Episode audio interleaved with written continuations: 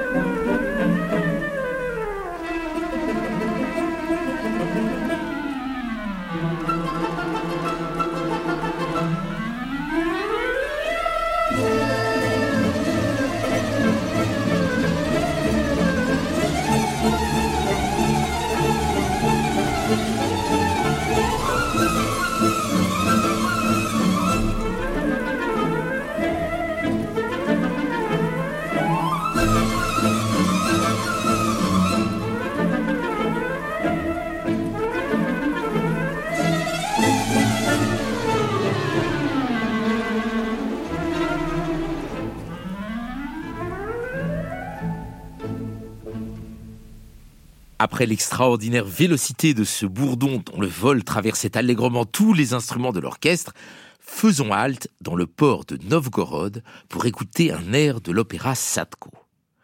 Voici donc la célèbre chanson du marchand viking, un air qui évoque son pays natal et les falaises sur lesquelles se brisent en grondant les vagues et l'écume tourbillonnante. Écoutez bien l'orchestre, il semble véritablement incarner la puissance fatale des vagues et des récifs, avant que ne s'élève la voix sombre, intense, inoubliable de la célèbre basse bulgare Boris Christophe.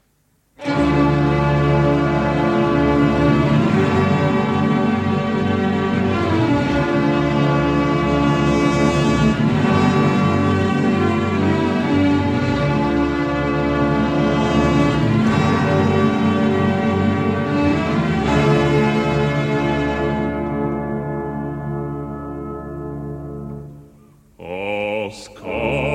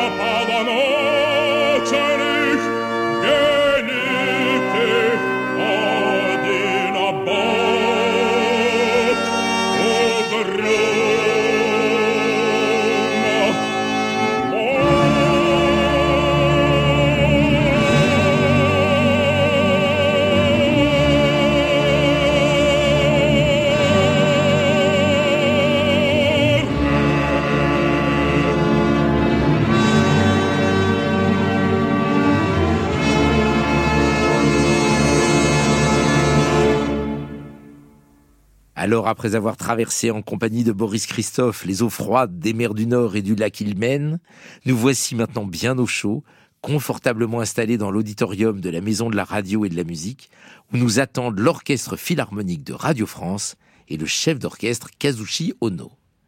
Place à la féerie orientale des Mille et Une Nuits, à la belle Sherazade, aux couleurs chatoyantes de la musique de Rimsky-Korsakov. L'orchestre est prêt, le public attend.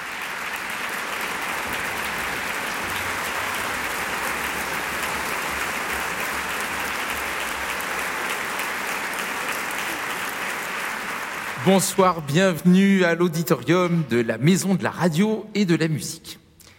Nous sommes en 1888 à Saint-Pétersbourg. On donne Sherazade, vaste suite symphonique en quatre mouvements que vient tout juste de terminer le grand compositeur russe Nikolai Rimsky-Korsakov. Pour cette œuvre, il s'est inspiré autant des techniques d'écriture occidentale que des sonorités et des mélodies orientales, puisant son inspiration dans les célèbres histoires des mille et une nuits. Alors vous connaissez Scheherazade, oui, l'histoire du cruel sultan Shahriar qui, pour se venger de l'infidélité de sa première épouse, a décidé d'épouser chaque soir une femme différente qu'il fait exécuter le lendemain matin. Ah oui, mais c'est sans compter la belle et courageuse Scheherazade qui met au point un stratagème lui raconter chaque soir une histoire à ce fameux sultan dont elle se garde bien de dévoiler la fin. Ce qui fait qu'il a besoin bah, de l'épargner un jour de plus pour connaître la suite, comme dans certaines séries télé, si vous voyez ce que je veux dire. Pour rentrer maintenant dans le vif du sujet, eh bien, je vais me faire aider par les musiciens de l'Orchestre Philharmonique de Radio France et par le chef d'orchestre Kazushi Ono.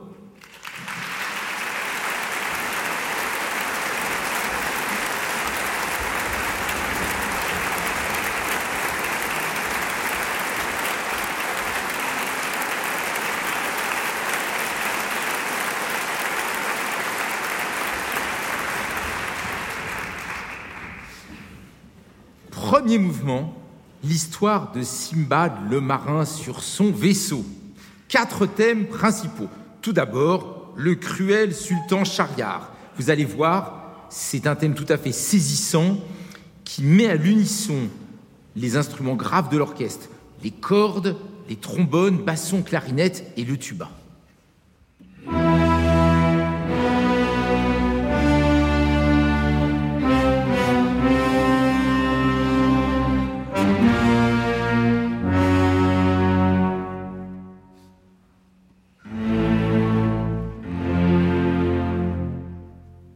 Vous avez vu le silence juste avant les deux dernières notes. Ça crée une tension, un suspense. J'adore. On peut l'avoir encore une fois, s'il vous plaît, maestro?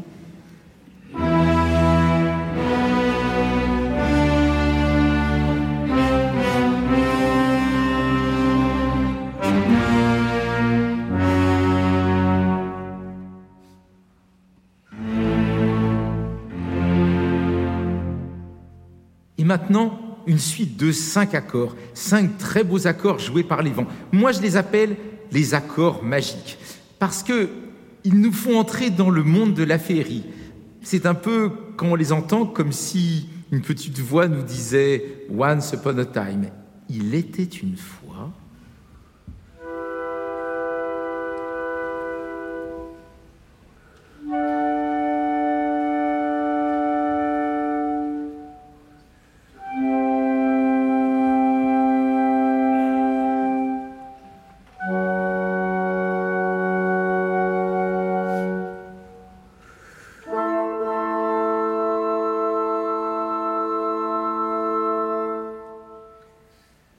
Et maintenant, le thème de Scheherazade. Alors, Scheherazade, ce n'est pas n'importe qui. En fait, c'est la fille du propre grand vizir du sultan. Elle est très belle, aussi très intelligente. Elle a étudié la philosophie, la médecine, l'histoire, les arts. Elle a un talent d'écriture. On dit qu'elle fait des vers qui surpassent en beauté ceux des plus grands poètes. Et alors, cette Scheherazade, elle va être incarnée par le violon. Mais pas n'importe quel violon, puisque c'est le violon de notre violon solo de l'orchestre, Ji Nyun Park.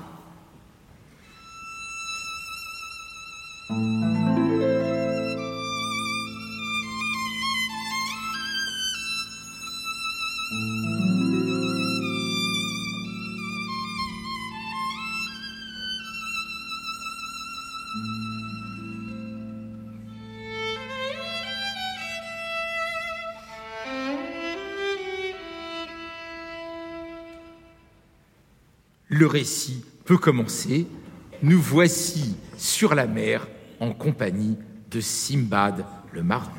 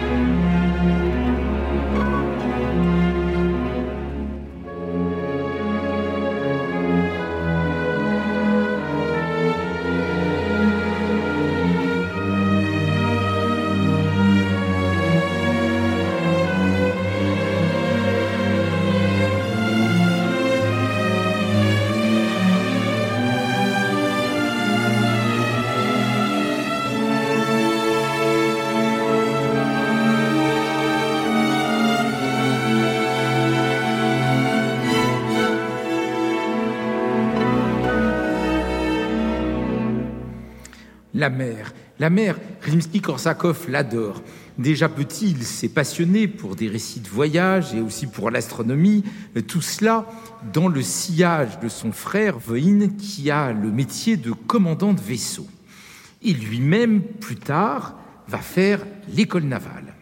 Et j'ai l'impression que il a connu la mer de l'intérieur. Il a même fait, vers l'âge de 18 ans, un grand tour du monde qu'il a mené jusqu'au Brésil et aux États-Unis.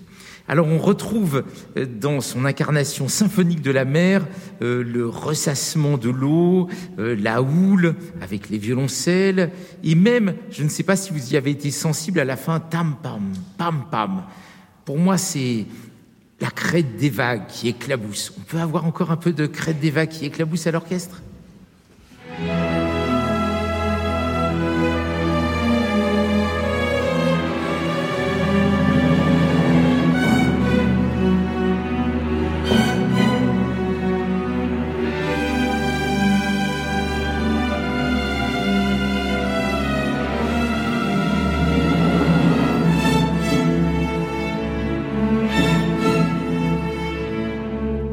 La mer est parfois agitée, parfois calme. Tenez, plus loin, elle est calme et on entend juste les trois premières notes du thème de la mer jouées par le corps. Trois fois, la houle de l'eau, c'est le violoncelle solo, c'est Nadine dialoguant avec les trois oiseaux, la flûte et Vanina, le hautbois Hélène, la clarinette de Nicolas.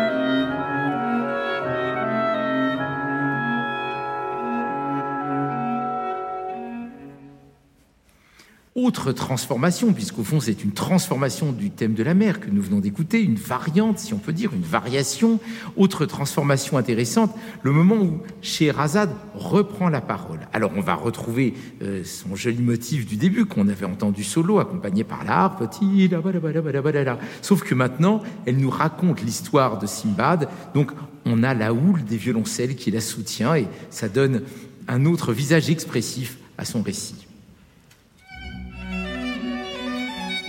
Thank you.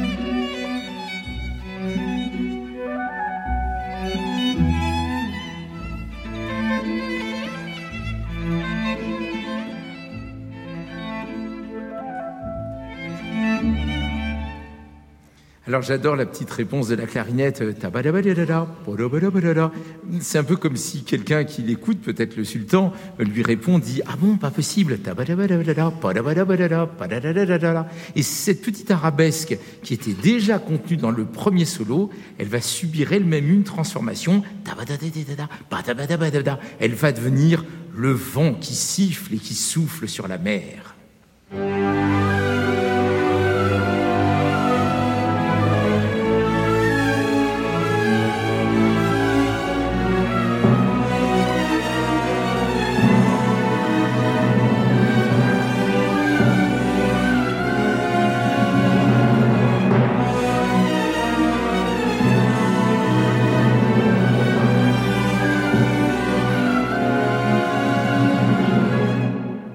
Ça décoiffe. Hein Alors, vous voyez, c'est tous ces motifs, ces thèmes, ces éléments qui sont apparemment différents et en même temps tous reliés. Ça me fait un peu penser à ce qui se passe dans une famille. Tout le monde est relié, en même temps tout le monde est très différent. Et du coup, on a à la fois un grand sentiment d'unité et puis tous ces éléments contrastés qui nous racontent une histoire. Alors, nous allons commencer par le thème du sultan, les accords magiques, Scheherazade arrive, et puis nous embarquons, premier mouvement de Scheherazade.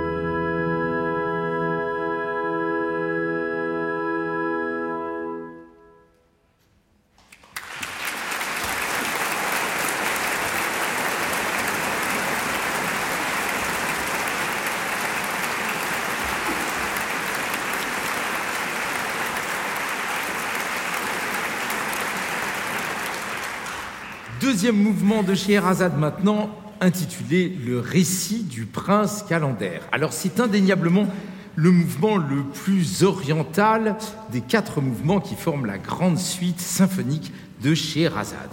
Il faut dire que Rimsky-Korsakov, depuis son plus jeune âge, fait partie d'un groupe qu'on appelle le groupe des cinq. Cinq compositeurs avec Moussorgsky, Borodine, César Cui, Balakirev, qui veulent en quelque sorte refonder euh, la musique russe, euh, lui donner un caractère plus national, euh, s'inspirer des thèmes populaires et du fond folklorique russe, et même un côté beaucoup plus orientaliste.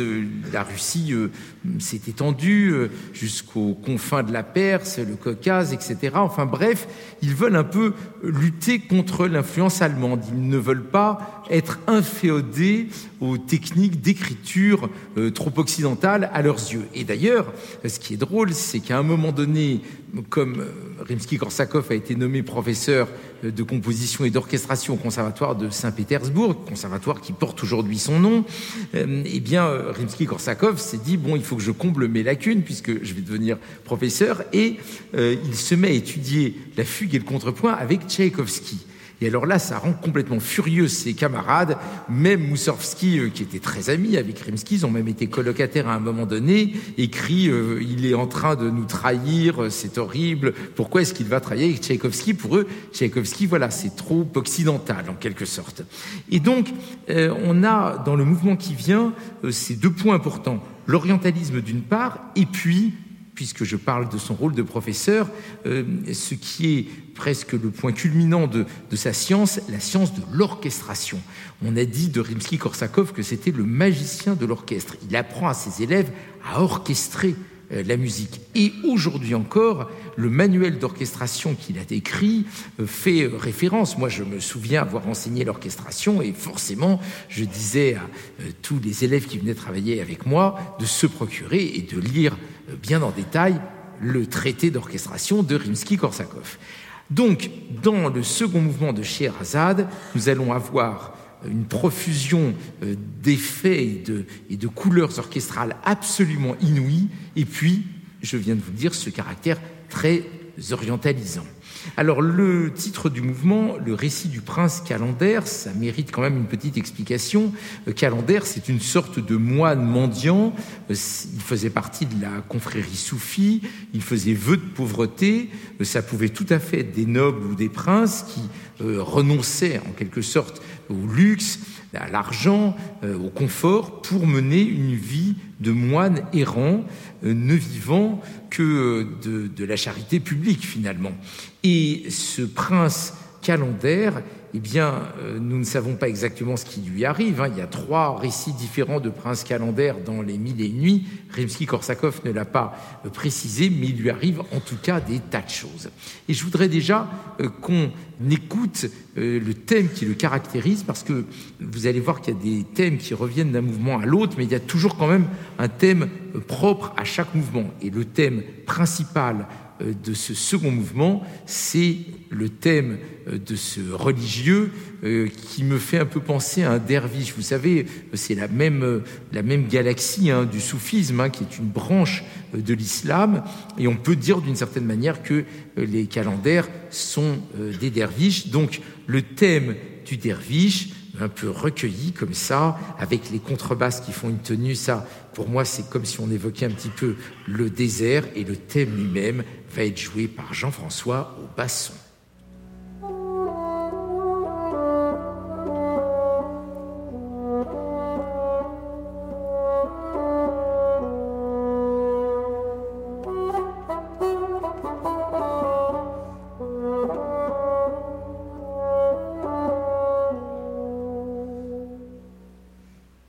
Merci beaucoup. Là, j'ai l'impression presque qu'il est en train de prier et le thème est repris tout de suite après, un peu comme si le derviche se mettait en mouvement par le hautbois d'Hélène.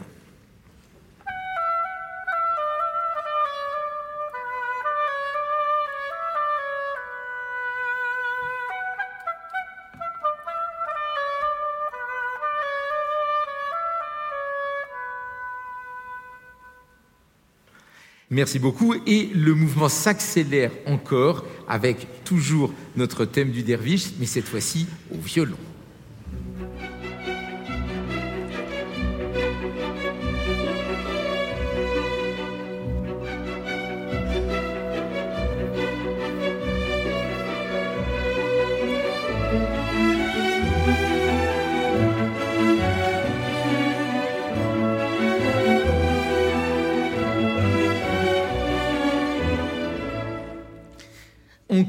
Peu plus de rapidité de mouvement avec notre thème, cette fois-ci au vent.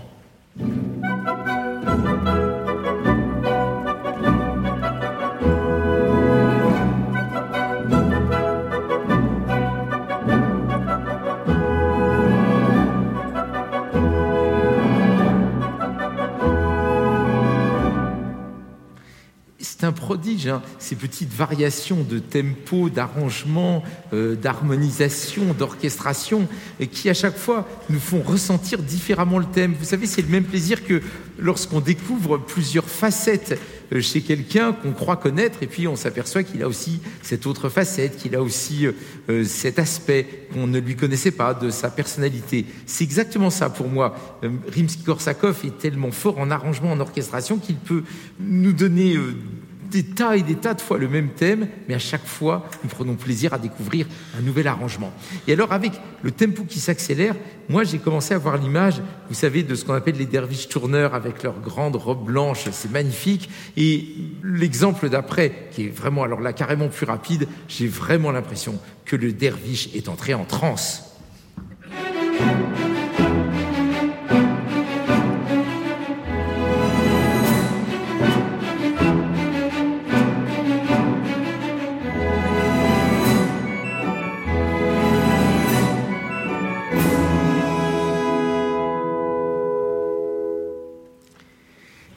Comme dans le mouvement précédent, il y a des effets de transformation encore plus saisissants.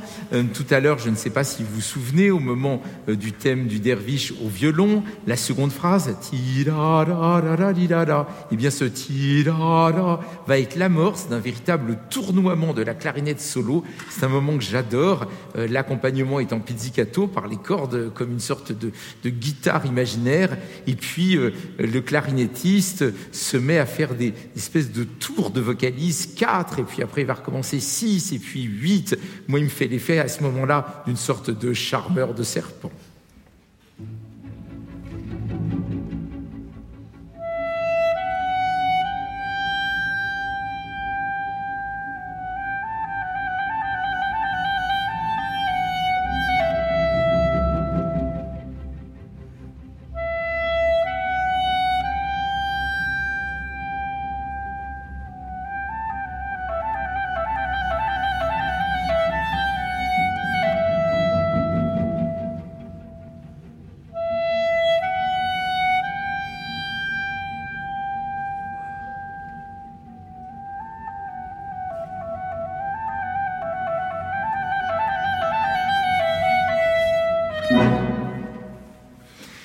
Reste à revenir au titre le récit du prince calendaire. Donc, un récit, c'est une histoire. De quelle histoire s'agit-il? Nous ne le saurons jamais, mais il s'en passe des choses. Ça, c'est une évidence.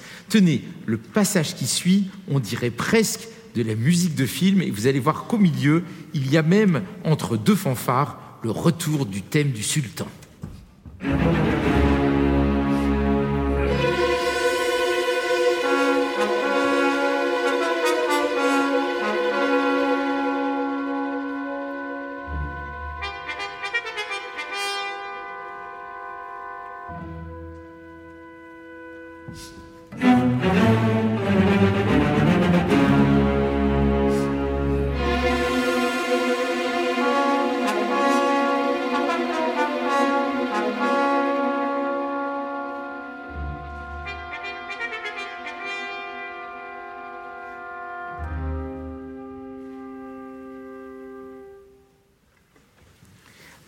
Incroyable, non Les trémolos des cordes, et puis ces fanfares alternativement, le trombone, la trompette en sourdine avec ce son un petit peu euh, cuivré, nasillard, et puis donc au milieu, le retour du thème du sultan, un peu changé rythmiquement, hein, ça faisait pa pa pa pa alors qu'au départ, le thème du sultan, c'est pim pam pam pa pa pam. Et encore une fois, de la transformation partout. Les fanfares que vous avez entendues, que j'appelle moi les fanfares du sultan, c'est le thème du sultan avec ce petit rythme en plus, pam pa pa. Et un autre endroit plus loin dans la partition, pam, pam, pam, pam. Le thème du sultan devient maintenant une véritable marche.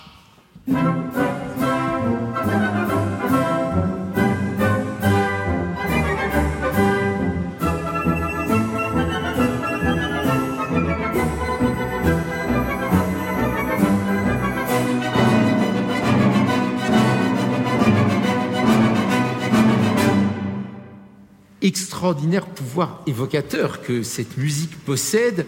Et je vous propose maintenant euh, d'écouter d'un bout à l'autre ce récit du prince calendaire. Euh, bien sûr, ça nous raconte tout un tas de choses et en même temps, ça n'est pas précisé et c'est très bien comme ça par le compositeur, puisque maintenant, c'est vous qui allez imaginer l'histoire de ce prince calendaire. Juste un dernier petit mot avant qu'on écoute tout le mouvement. Le mouvement commence par un nouveau solo de Scheherazade, ce qui est normal puisque c'est elle la narratrice. Ça me fait un peu penser, euh, vous savez, au film Titanic, où il y a toujours un retour image sur cette survivante qui raconte l'histoire du naufrage du Titanic. C'est exactement la même chose. Nous revenons sur la belle Scheherazade avant qu'elle nous raconte la fabuleuse histoire du prince Calendaire.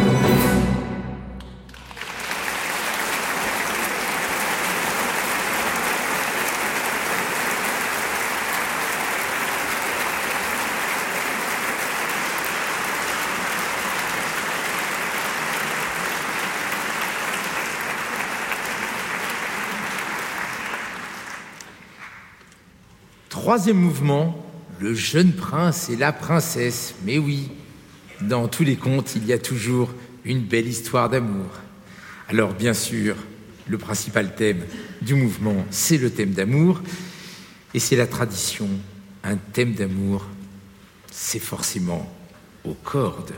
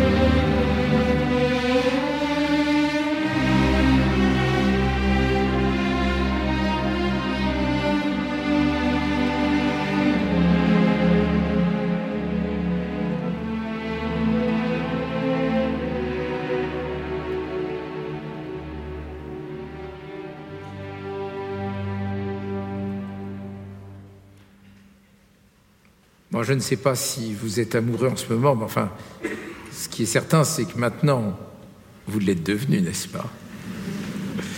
Et encore, ça, ça n'est que la première partie de ce grand thème d'amour, qui est un des plus beaux et un des plus grands thèmes d'amour de toute la musique russe. Il dure presque quatre minutes. Et alors, je me disais, mais comment est-ce que fait un compositeur pour captiver ses auditeurs, pour dérouler dans un mouvement lent, pendant si longtemps, un thème sans jamais lasser Eh bien, en y réfléchissant, je pense que le secret, le secret, c'est la ponctuation. Parce que si c'était juste une grande phrase infinie comme ça qui se déroule, au bout d'un moment, on décrocherait. Mais écoutez bien ce qui se passe. Il y a toujours exactement comme lorsqu'on lit un texte sur un livre, il y a toujours des ponctuations qui, au fond, ressemblent un peu aux ponctuations de l'écrit. Je n'irai pas jusqu'à dire que la musique est un langage, mais elle n'en est pas loin. En tout cas, c'est un discours. Alors, je reprends de mon piano ce que nous venons d'écouter et je vous propose ce que j'imagine comme ponctuation.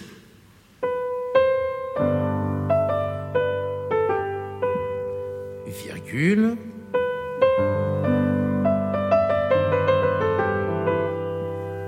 Point virgule.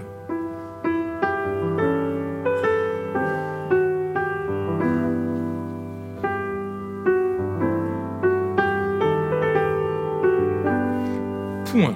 Deuxième phrase. Virgule. Point virgule.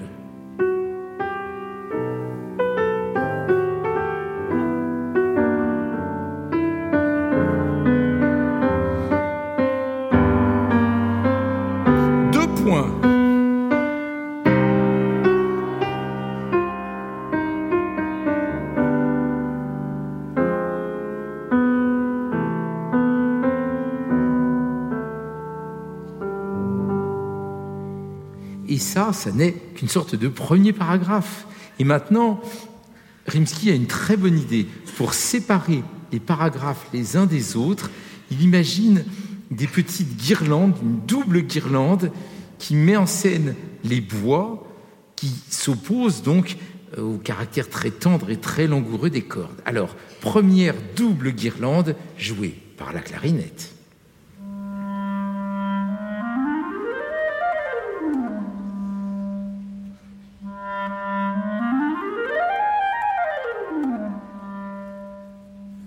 j'adore surtout la deuxième qui va un peu plus loin que la première. Et puis, euh, plus loin, après un autre euh, paragraphe, on a une double guirlande de la flûte.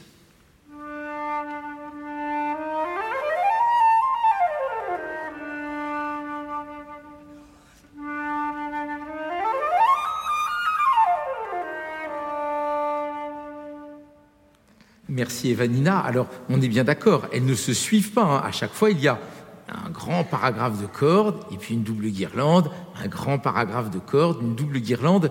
En quelque sorte, cette double guirlande, moi j'imagine aussi que c'est le moment, vous savez, où on tourne la page. Et comme le récit est passionnant, eh bien, on tourne les pages de plus en plus vite et au bout d'un moment, vous allez voir que l'alternance se fait plus rapide. Il n'y a pas vraiment superposition, mais ça va très vite entre le thème des cordes et la double guirlande des bois.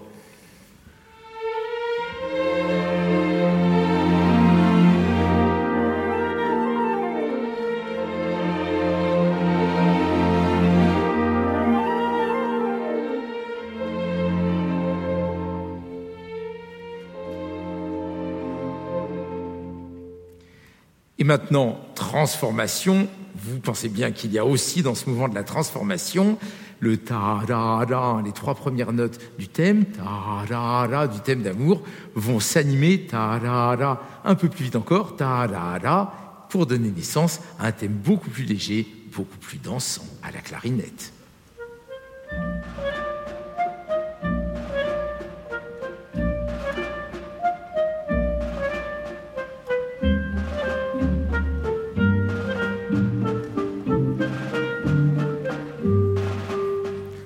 Moi, j'imagine, puisque le mouvement tout entier s'appelle euh, Le jeune prince et la princesse, j'imagine que c'est la princesse qui se met à danser, que c'est une danse un peu orientalisante de la princesse. Et vous avez entendu derrière euh, ce petit accompagnement rythmique absolument délicieux, quelques pizzicato des cordes, et puis tout doux, tout doux, la caisse claire. Pom, tram, pom, pom, pom, pom, tram, pom, pom, pom. On peut avoir juste l'accompagnement. Donc, pas de clarinette, uniquement les pizzicato des cordes et le petit rythme à la caisse claire.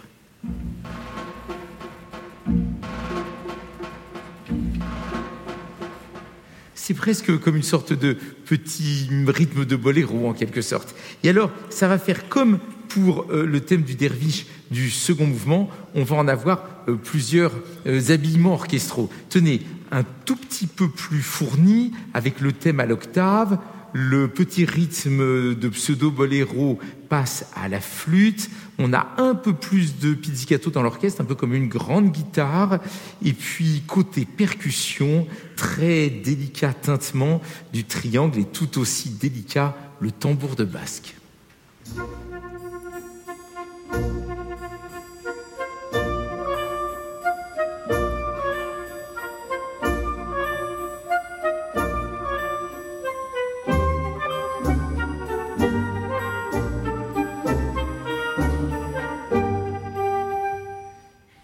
Maintenant, c'est un peu plus loin dans la partition, un format un peu plus fourni, toujours de notre jolie danse de la princesse, avec euh, les pizzicato qui sont maintenant étoffés euh, par les accords de harpe, avec le petit rythme de pseudo-boléro à la trompette, et ils sont en plus, pour pimenter le tout, quatre percussionnistes, le triangle, le tambour de basque, les cymbales et la caisse claire.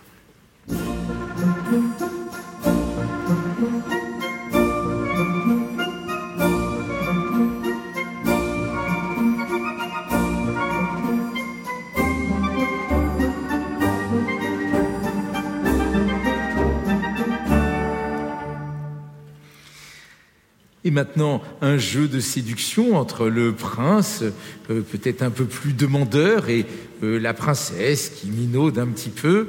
Toujours ces mêmes notes montantes, ce même motif musical, pam pam pam. Mais quand c'est le prince, bah, c'est un peu plus lié, ce qu'on appelle legato en musique. Ta-da-di-da-da. Euh, La princesse, elle, s'échappe un peu. Euh, ce sont les instruments avant. pam, pam, pam, pam. De nouveau le prince qui s'échauffe. Et puis la princesse, pom pom pom. C'est tout à fait euh, délicieux comme échange.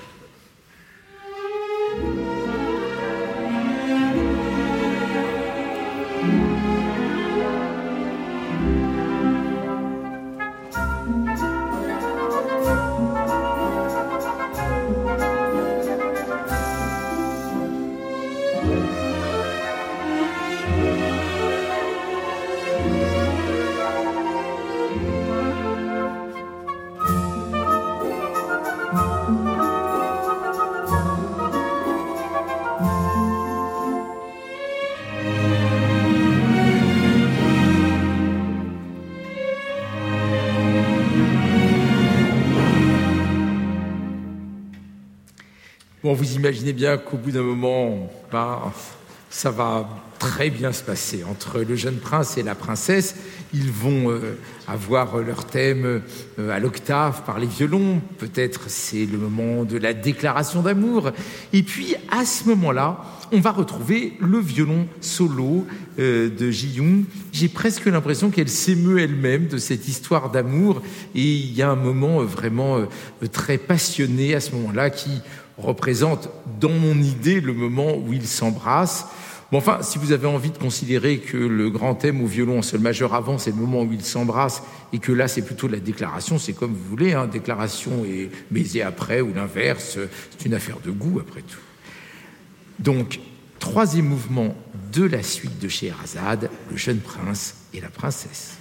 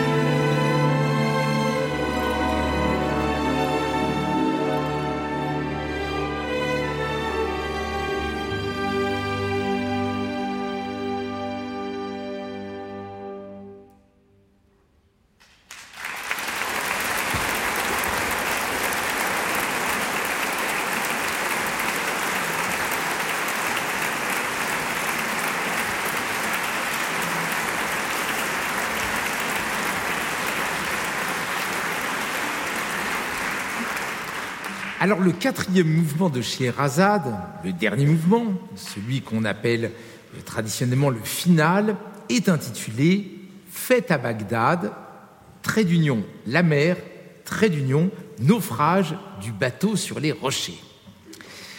Mais l'essentiel du mouvement, c'est cette fête à Bagdad, qui est un moment tout à fait extraordinaire parce qu'on a l'impression que on va retrouver tous les personnages, tous les motifs musicaux, euh, tous les visages de la suite euh, symphonique, et c'est bien naturel puisque c'est la fête, donc tout le monde est venu, et naturellement, le, le premier d'entre tous, c'est le sultan, mais alors bien plus rapide que d'habitude.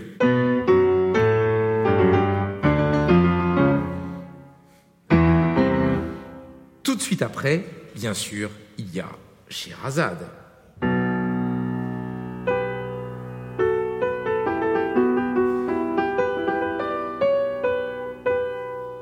Et nous entrons dans la fête. Cette fête, elle a un thème propre, c'est un thème de tarentelle. Alors, la première fois qu'on l'entend, c'est tout doux à la flûte dans le grave.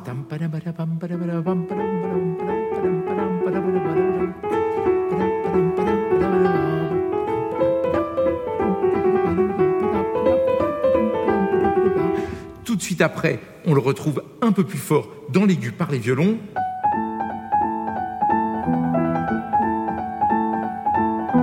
Et puis un peu plus loin, dans le mouvement, par les hautbois et les flûtes, encore un peu plus animés.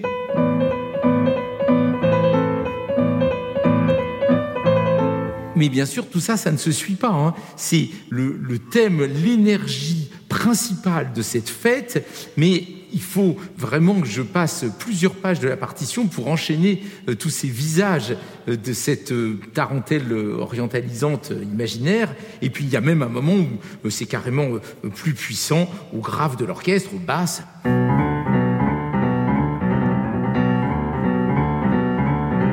Et au milieu de, de, cette tarentelle, de tous ces visages de plus en plus animés, de plus en plus entraînants, eh bien, il y a tous les personnages qui vont venir. On a déjà vu le sultan, on a déjà vu Scheherazade, mais il va y avoir aussi euh, le derviche.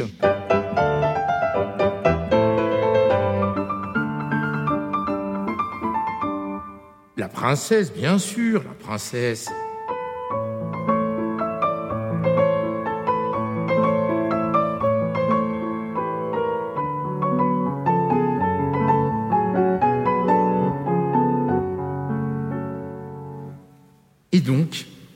Se mêle les uns aux autres. C'est une sorte de carnaval, de, de de kaléidoscope de motifs, d'impressions, de couleurs orchestrales, de rythmes. Quand on en arrive vers la fin du mouvement, souvenez-vous, c'était dans le titre, au retour de la mer. Tout d'un coup, la mer fait éruption, et alors là, c'est vraiment la mer totalement déchaînée, l'orchestre à son maximum.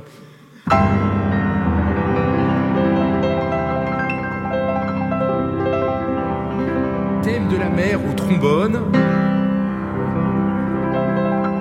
éclaboussure de la harpe, en glissando.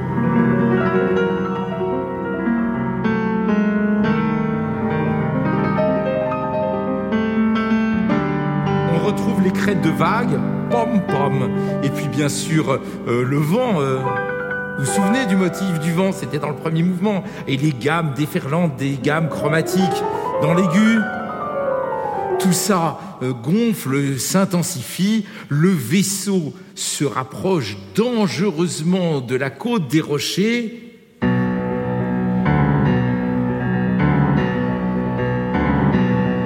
On entend une trompette d'alarme.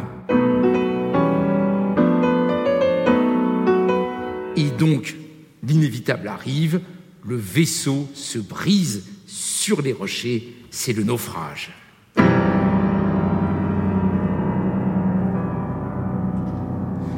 C'est drôle parce que quand vous prenez les sept voyages de Simbad, ça se termine toujours par un naufrage. Le bateau coule. La mer le recouvre comme un linceul. Le thème de la mer dans l'aigu.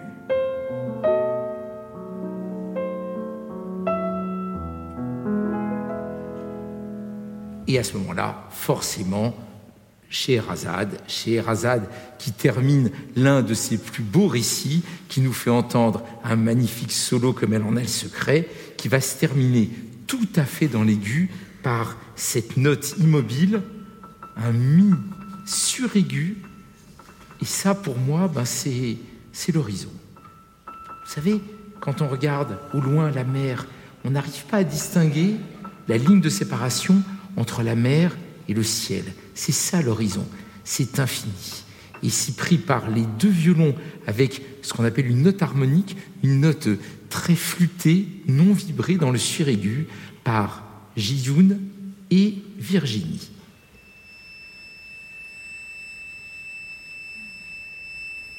Vous êtes d'accord, hein? On y est. Là, on est bien. On regarde l'horizon. Vous n'êtes plus du tout dans l'auditorium de la maison de la radio et de la musique, c'est fini. hein. Là, on respire. Il fait un peu frais peut-être, hein il fait peut-être un tout petit peu frais, mais, mais c'est beau à voir. C'est beau à voir. Et là, on va entendre sous ce mi-horizon le thème du sultan, mais très mystérieux dans le grave.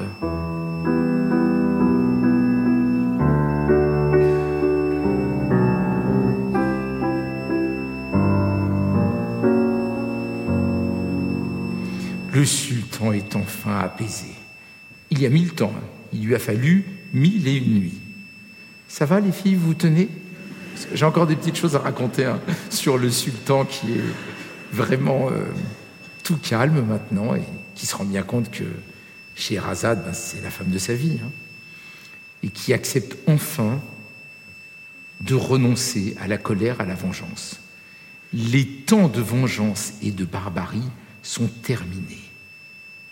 Et puisqu'on a dit que le thème du sultan, c'était aussi le thème de la mer, on peut dire aussi que la mer est enfin apaisée. Alors maintenant, il y a quand même un motif qui n'est jamais revenu jusqu'à maintenant dans l'œuvre. Vous ne m'avez rien dit, parce que vous êtes gentil, vous êtes poli, vous dites on ne va pas l'interrompre. Mais enfin, tout de même, au début, souvenez-vous, le deuxième thème que je vous ai fait entendre, les cinq accords, ils ne sont jamais revenus. C'est le moment, non? Puisqu'on va refermer notre livre de contes. Les cinq accords magiques que Rimsky-Korsakov a un peu chippé à Mendelssohn. Pour ceux d'entre vous qui connaissent, le songe d'une nuit d'été, ça commence exactement par des accords de vent, comme ça. Enfin, c'est une hypothèse. Maintenant, je pense que on va enfin permettre à Guillaume et à Virginie d'entendre les cinq beaux accords, les cinq accords magiques.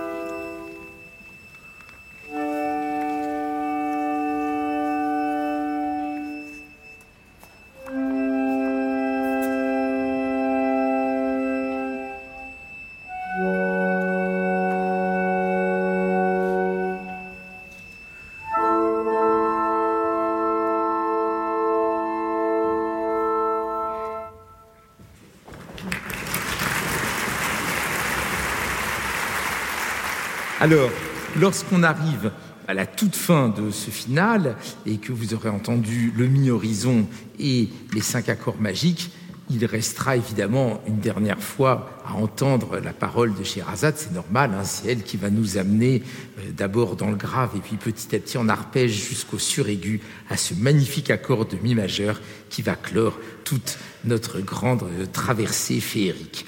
Un dernier petit mot avant que l'on écoute cet extraordinaire final, c'est que depuis le début de notre séance, euh, je vous raconte euh, des histoires et euh, ces histoires sont en quelque sorte incarnées par la musique.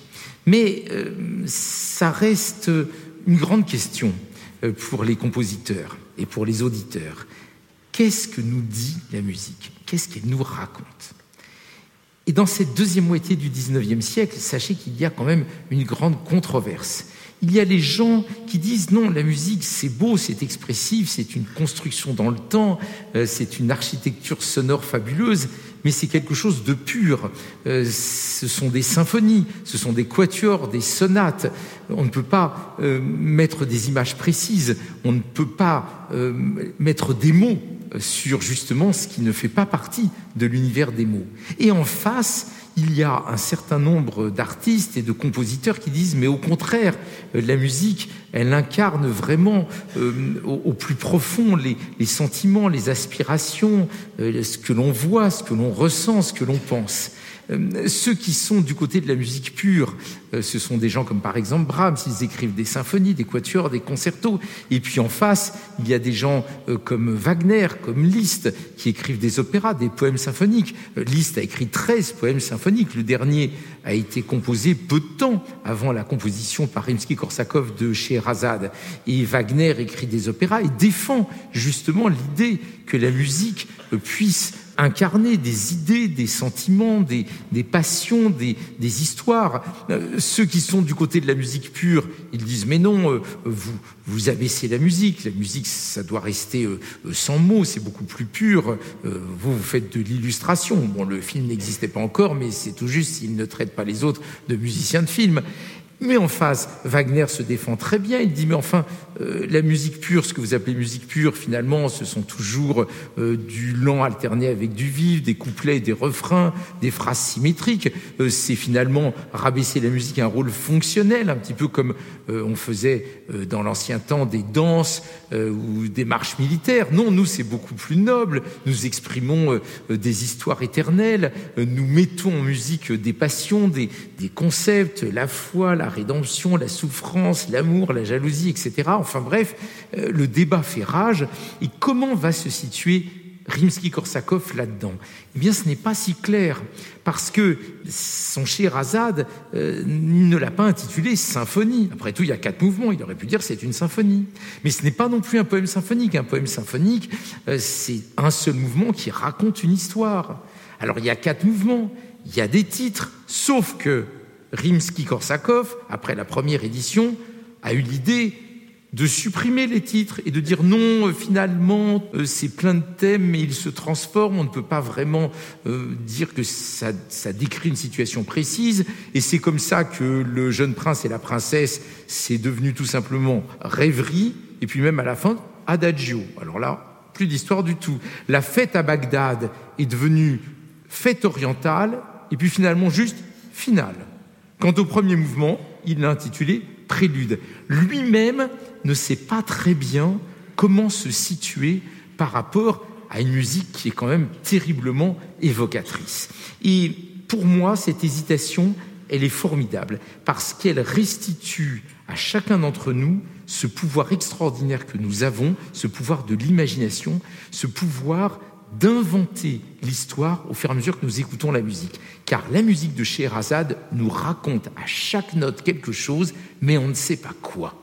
Et c'est ça qui est vraiment formidable et qui fait qu'on ne se lassera jamais de cette œuvre tellement originale, tellement unique, cette grande fresque orchestrale euh, en, j'allais dire, en technicolore, cette féerie orientalisante, cette symphonie narrative dont je vous propose maintenant d'écouter le final, le dernier mouvement, ce dernier mouvement qui est aussi original que les autres, avec euh, cette fête qui se termine par un naufrage, un peu comme si toute une cité en fête était tout d'un coup englouti dans la mer.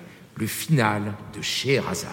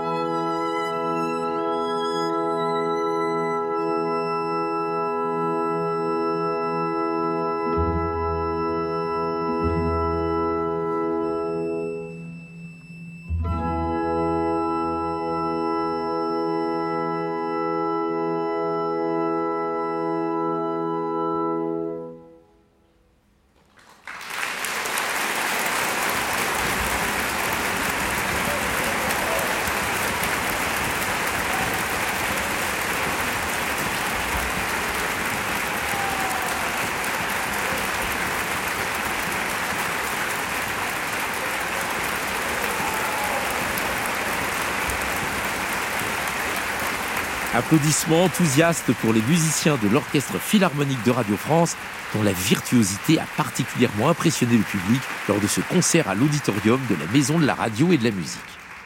Mais avant de clore notre séance des clés de l'orchestre, je profite des quelques minutes d'antenne qui me restent pour vous parler d'autres compositeurs qui, comme Rimsky-Korsakov, ont été inspirés par les contes des Mille et une nuits. Tenez, par exemple, l'allemand Robert Schumann, qui en 1848 intitule Scheherazade l'une des pièces de son célèbre album pour la jeunesse. Un piano rêveur, méditatif, comme une lointaine réminiscence.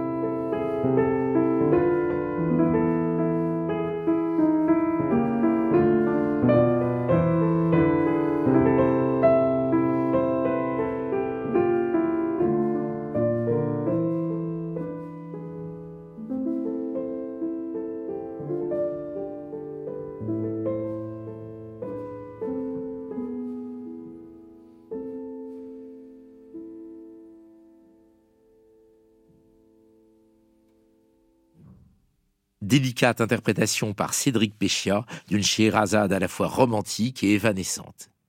Et voici que notre héroïne fait dans les années 1900 l'objet d'un cycle de trois mélodies avec orchestre signé Maurice Ravel. Ainsi cette élégante et sensuelle flûte enchantée, rien à voir avec celle de Mozart bien sûr, où il est question d'un mystérieux baiser et d'une flûte tour à tour frivole ou langoureuse.